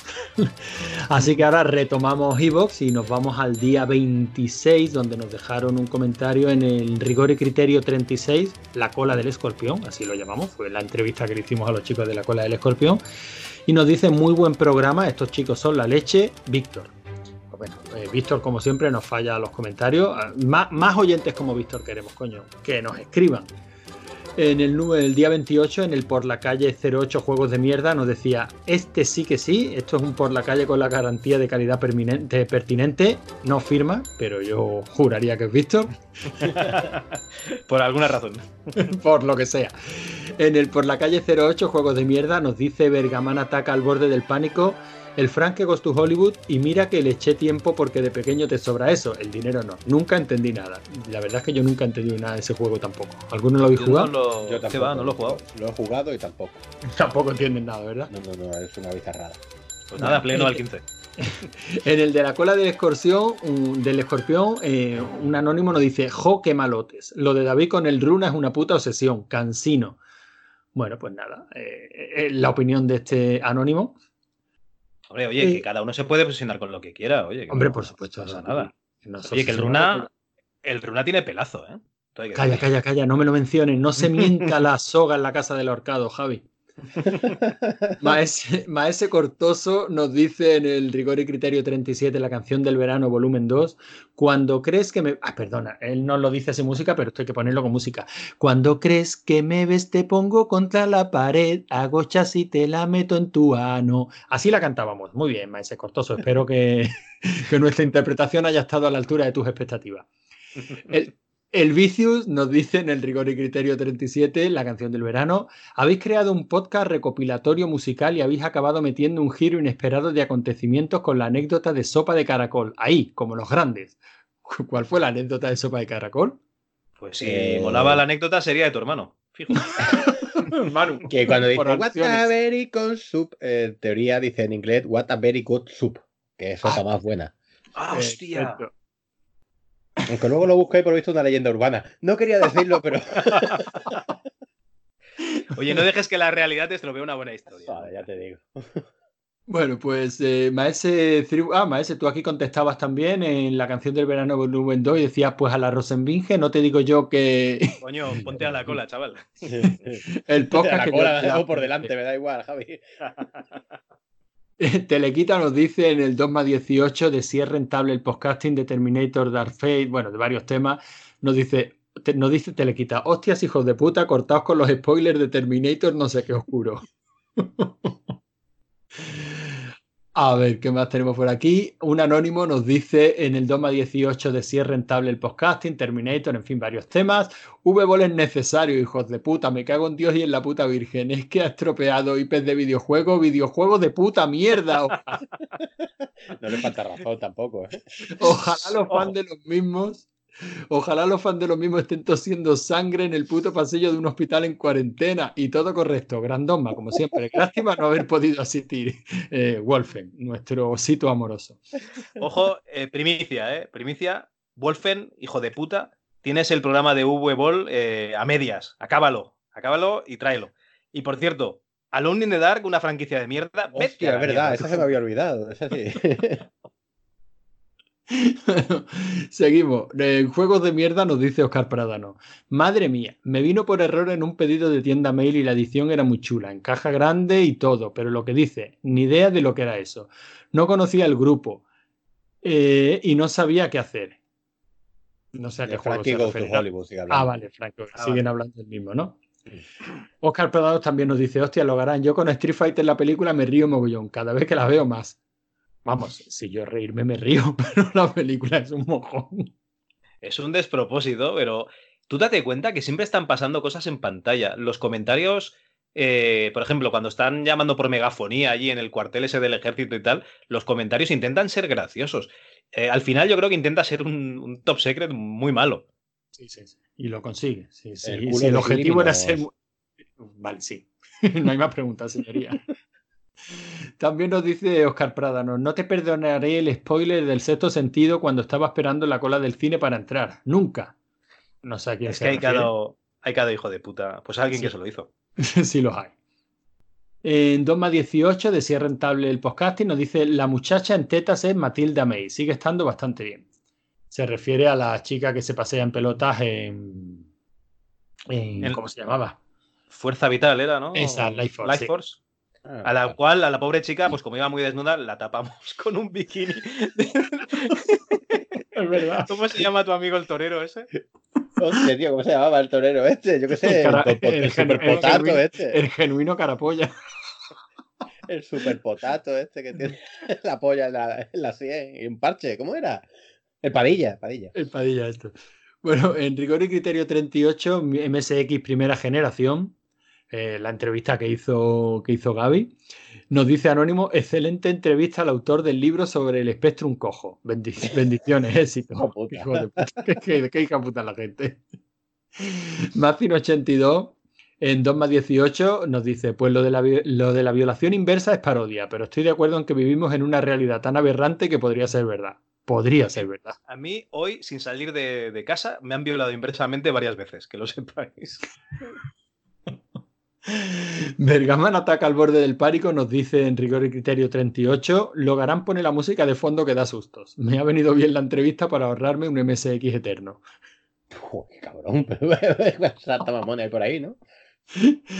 En por la calle 7, top personal de videojuegos, Enrique, Enrique Robles nos dice: Manu, he acertado el 100% de tus juegos. ¿Qué de horas echamos al GoldenEye? Colega, ¿no, Manu? ¿Quién? Ma- Enrique Robles. Ah, sí, claro. Sí. Enrique, ¿no? Enrique, Enrique, sí. sí. Mi amigo Enrique. ¡Saludos!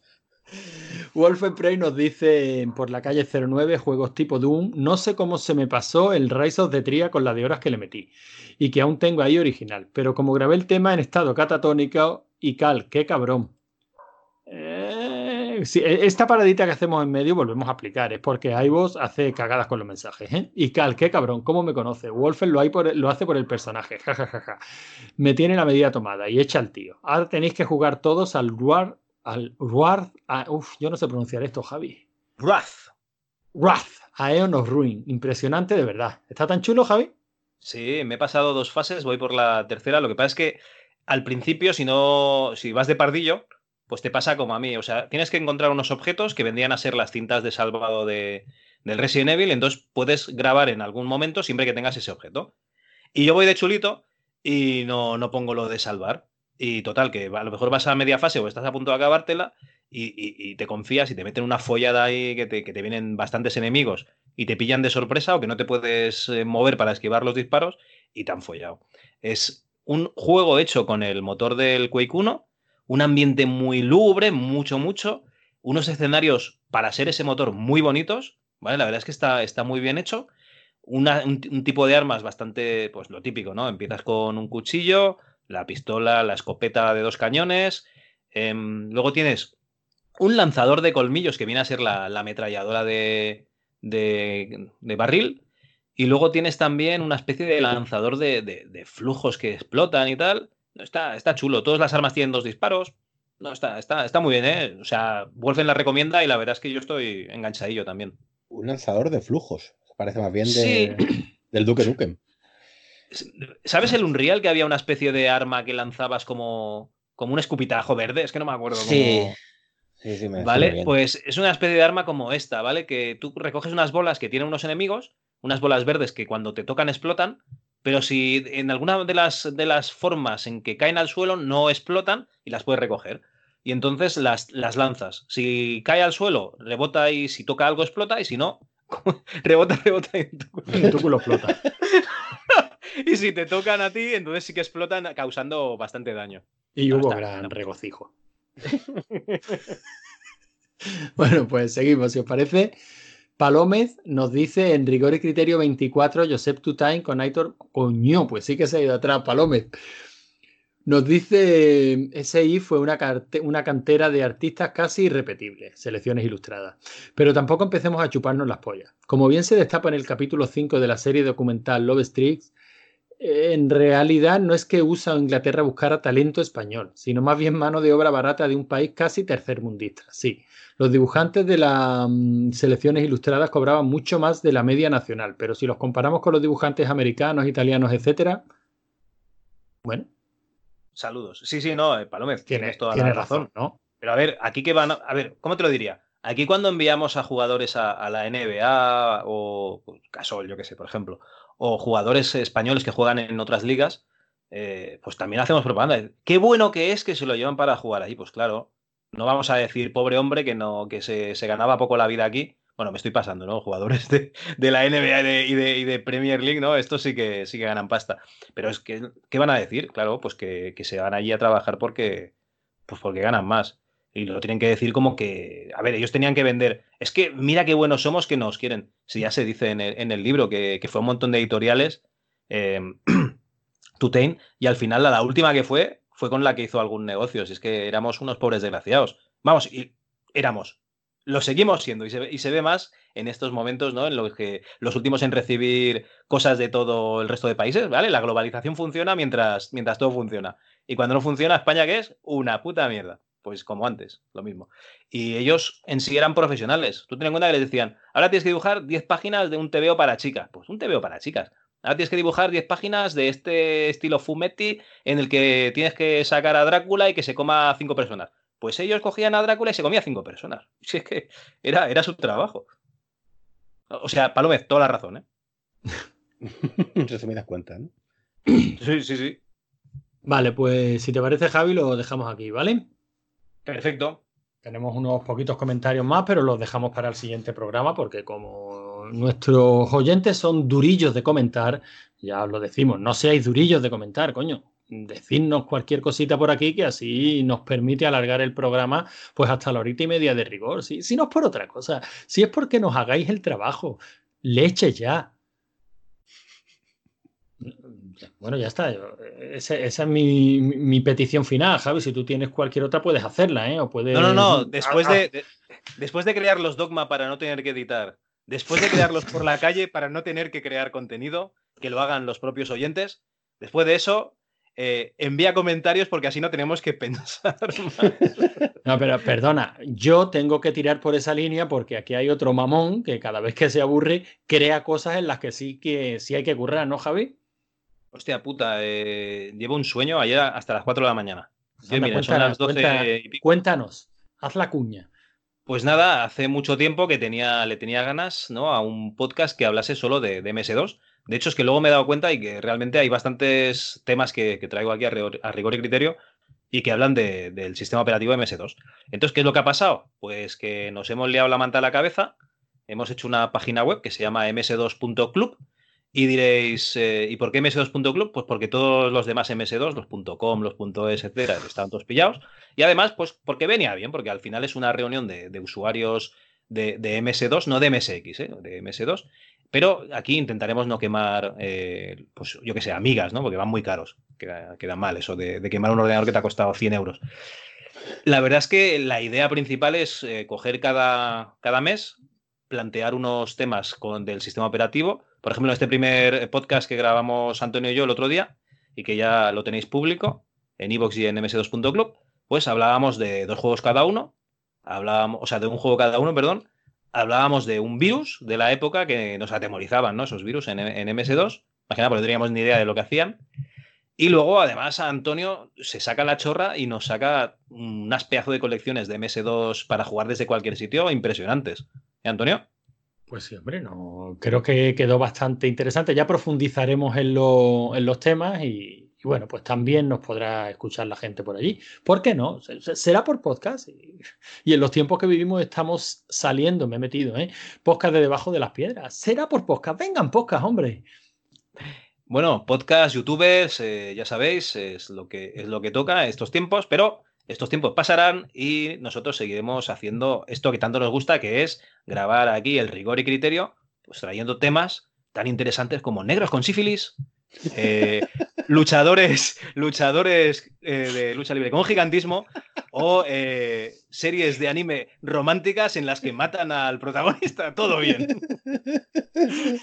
La verdad es que la selección de temas yo creo que ha sido impresionante.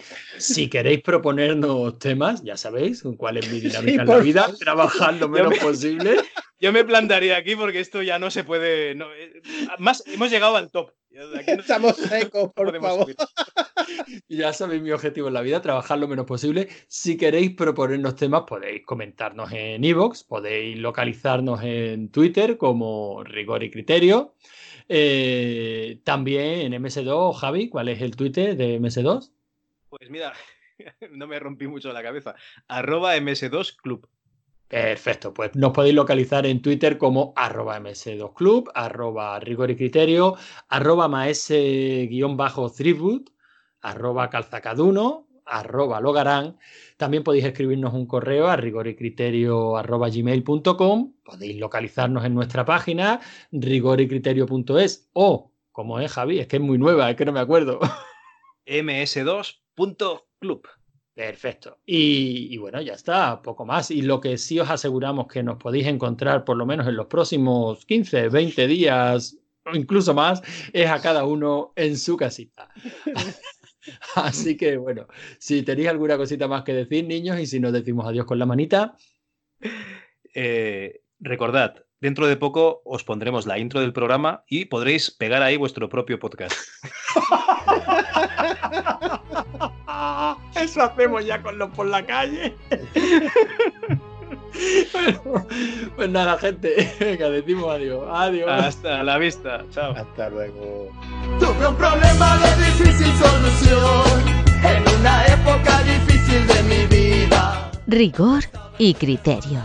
Porque no tenéis ni puta idea. De mi familia solo quería una vida normal.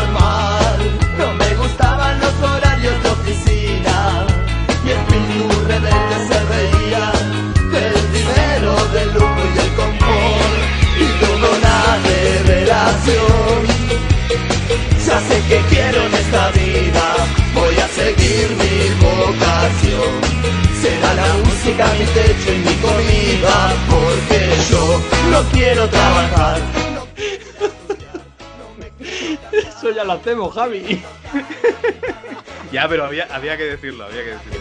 enamore de mi voz Porque yo no quiero trabajar No quiero ir a estudiar No me quiero casar. Y en la cabeza tenía la voz del viejo Que me sonaba como un rulo de tambor. Vos, mejor que te afeites Mejor que madures Mejor que labures Ya me cansé de que me tomes la cerveza. Te voy a dar con la guitarra en la cabeza. Vos, mejor que te afeites Mejor que madures Mejor que labures. Ya me cansé de ser tu fuente de dinero. Voy a ponerte esa guitarra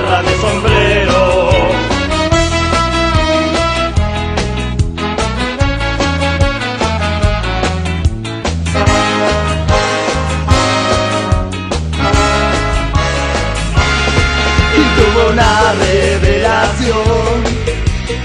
Ya sé que quiero en esta vida, voy a seguir mi vocación. Será la música mi leche y mi comida, porque yo no quiero trabajar, no quiero ir a estudiar, no me quiero casar. Quiero tocar la guitarra todo el día y que la gente se enamore de mi voz, porque yo no quiero trabajar, no quiero ir a estudiar, no me quiero casar. Y en la cabeza tenía la voz de mi viejo, que me sonaba como un rulo de tambor.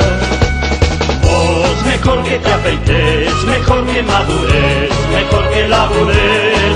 Ya me cansé de que me tomes la cerveza, te voy a dar con la guitarra en la cabeza. Vos mejor que te afeites, mejor que madures, mejor que labures. Me cansé de ser tu fuente de dinero, voy a ponerme esa guitarra de sombrero.